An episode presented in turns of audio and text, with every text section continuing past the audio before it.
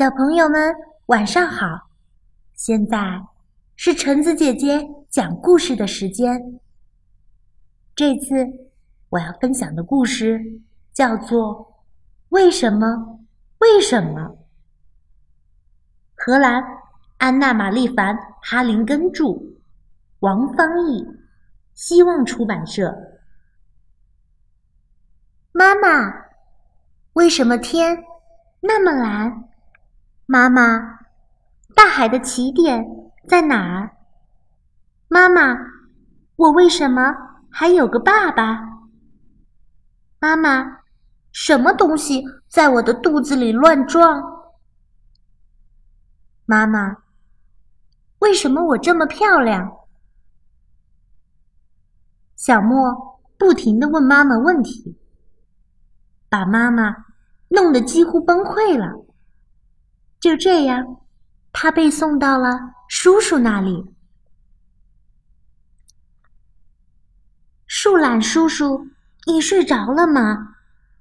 树懒叔叔什么也没说，只是慢吞吞的转了个身。你怎么了？你为什么这么懒呢？你为什么要上厕所？地球。为什么不是方的？我为什么会思考啊？树懒叔叔非常缓慢地说：“如果你想在三天之内得到答案的话，你最好去找你的姑姑。”食蚁兽姑姑，你为什么吸土啊？你为什么有那么长的鼻子呀？为什么鸟在天上飞？你今天要做什么好吃的呀？为什么要有学校呀？和回答这些问题比起来，食蚁兽姑姑还有太多的事情要做，所以她说。去问你妈妈。小莫已经停不下来了。妈妈，为什么我会出生？妈妈，我们什么时候去吃饭？我饿了。妈妈，鳄鱼晚餐吃什么？自己去问鳄鱼。妈妈说。但是。好，我去。小莫果然去了。他琢磨着，鳄鱼应该住在哪儿呢？他从来没有见过。他住在树上吗？或者坐在树枝上？不对，表哥说过，他是在河里游的。为什么美人鱼要在河里游？世界上。有一条最长的河吗？为什么会有光？为什么会有天？我在哪儿？河在哪儿？小莫几乎迷路了。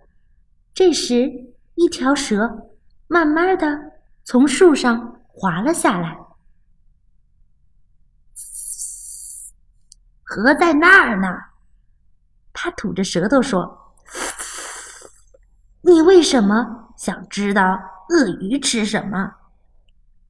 小莫非常惊讶的看着他。有人在问他问题，他可从来没想过，也不知道怎么去回答，所以他又问：“水为什么是湿的？鳄鱼也有雌的吗？”突然，小莫看见一块木头浮了上来，木头慢慢的睁开一只眼，但这只眼看上去不怎么亲切。哎，这是怎么回事？不好意思，小莫说：“我在找鳄鱼呢。你知道它住在哪儿吗？”我就是鳄鱼。鳄鱼，原来你就是我找了好久的鳄鱼。”小莫兴奋地说：“你找我干嘛？”鳄鱼晚餐都吃什么？你离近点，我对着你的耳朵悄悄告诉你。小莫弯腰凑了过去。你的耳朵在哪儿呢？鳄鱼一口咬下去。你就是我的晚餐。我可爱甜美的点心小莫，鳄鱼嘶嘶的说道，咬住了小莫的鼻子不放。小莫大喊道：“放开我！你为什么要咬我呀？你为什么有这么锋利的牙齿呀？”他一边喊着，一边使劲要把鼻子给挣脱出来。蛇听到了吵闹声。爬了过来。如果你不用尽全力往后拉，你就会成为鳄鱼的开胃点心。使劲拉！他对小莫说。小莫拉呀拉呀，甚至都忘了呼吸。但是鳄鱼的力气更大。小莫因为憋气，身体慢慢的鼓了起来。他已经快坚持不住，就要滑到泥里了。这时候，蛇把自己盘在树上，用尾巴在小莫的身上打了个套索。加油，你能成功的！他们一起坚持着，小莫仍旧屏住呼吸，他几乎要炸开了。砰的一声。鳄鱼松开了它，小莫像皮筋一样被弹了回来，扑通一声撞在了蛇和树上，他疼得哭了起来。心情平复以后，小莫发现自己因为膨胀而变成了灰色，他身上的白点都融进了黑色里。真是谢谢你。小莫非常礼貌地对蛇说：“他把自己拉长的鼻子垂进水里。”蛇看到后很惊讶：“你为什么要这么做？”“我希望它能缩回去。”“可是这样一个鼻子会灵活很多，你可以用它从树上摘香蕉，可以用它吸水冲个澡。”可以当喇叭吹，还能给别人一巴掌。比如鳄鱼，你还有什么不满意的？